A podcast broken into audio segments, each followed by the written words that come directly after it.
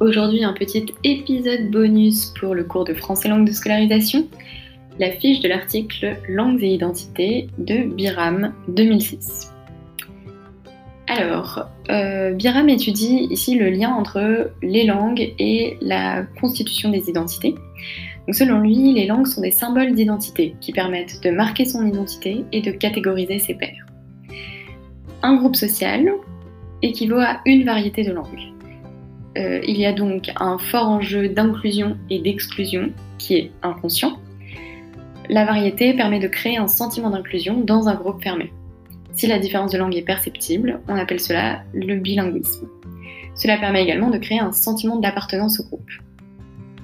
Les individus s'identifient, sont reconnus et acceptés et identifient les autres membres du groupe.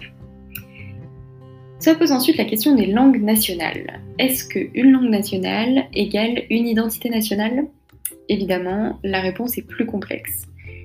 Euh, à l'école publique, on enseigne la langue nationale comme matière et comme langue d'enseignement.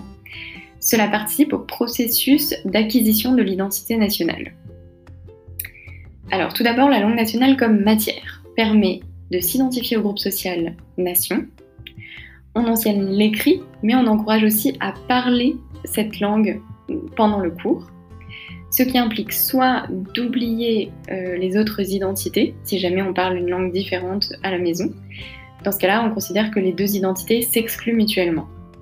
Soit, avec d'autres langues, d'autres combinaisons, une acceptation de la double identité, voire un encouragement au bilinguisme. Pendant les cours, il y a des études de texte euh, qui font partie du patrimoine national et qui symbolisent euh, l'identité nationale. Les cours sont donc en quelque sorte des lieux de création d'une mémoire collective. Deuxièmement, la langue nationale comme langue d'enseignement permet là encore de renforcer le lien entre langue et identité nationale et pose la question des, difficultés euh, linguistiques dans les autres matières. Donc si un élève a des difficultés dans une matière, euh, peut-être que ce n'est pas euh, des difficultés concernant euh, l'adaptation à la variété de la langue de ce groupe social, mais simplement une difficulté linguistique ordinaire. Troisièmement, l'apprentissage des langues et l'identité européenne. dans le livre blanc de 1995, on encourage l'apprentissage de différentes langues dans l'Union européenne pour trois raisons l'avantage économique que cela procure en élargissant le marché du travail, la souplesse culturelle, avec la valorisation d'une diversité culturelle, et enfin la sauvegarde de la culture européenne. Donc l'apprentissage des langues étrangères euh, crée de nouvelles identités et pose euh, la question pour l'Union européenne de la création d'une identité européenne.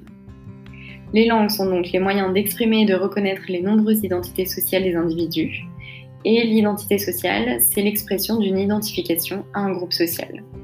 Les langues, qu'elles soient acquises naturellement ou enseignées formellement, renforcent donc ou affaiblissent les liens entre les identités.